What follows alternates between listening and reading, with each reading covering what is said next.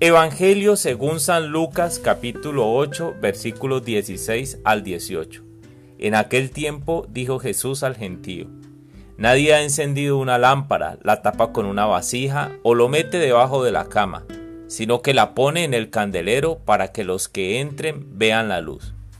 Pues nada hay oculto que no llegue a descubrirse, ni nada secreto que no llegue a saberse y hacerse público. Mirad pues cómo oís pues al que tiene se le dará, y al que no tiene se le quitará hasta lo que no hasta lo que cree tener. Palabra del Señor.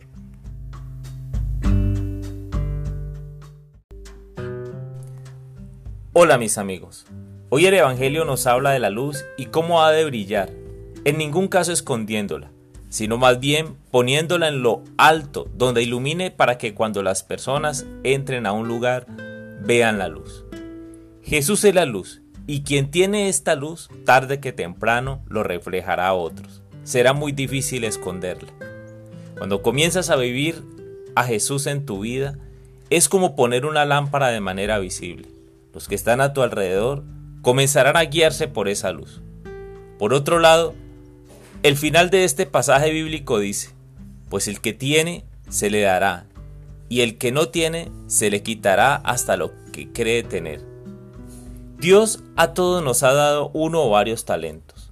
Es necesario ponerlos en práctica y al servicio de los demás. En la medida que estemos haciendo esto, los talentos se van perfeccionando. Es como cuando una persona después de estudiar cinco años en la universidad, obtener su título profesional y jamás ejerce su profesión. Tarde que temprano olvidará y no tendrá práctica para ejercer lo aprendido. Entonces será como prender la lámpara debajo de la cama. El reto de hoy.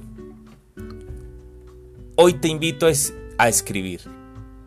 Primero, realiza una oración y que la luz de Jesús brille en tu vida. Segundo, escribe cuál o cuáles son tus talentos. Tercero, escribe cómo sería una buena forma de ponerlos en práctica. Cuarto, Da gracias a Dios por estos talentos y oportunidades. Y quinto, manos a la obra.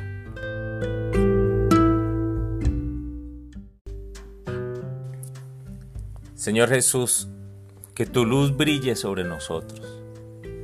Pero más que eso, te pido, Señor, que me des la valentía para poder hacer que tu luz brille, para no esconderla más Sé Señor que tú nos has dado talentos a muchos, pero no hemos querido ejercerlos hasta el momento. Por eso te pido por aquellas personas que tienen temor, por aquellas personas que conociendo cuáles son sus talentos, no los ejercen. Pero también te pido por aquellos que quieren servirte y no saben cómo hacerlo. Te pido Señor que les permitas ser felices ejerciendo sus talentos que ellos brillen con tu luz, para que la gloria sea tuya, no del hombre. Gracias Señor por permitirnos vivir la experiencia de conocerte. Amén.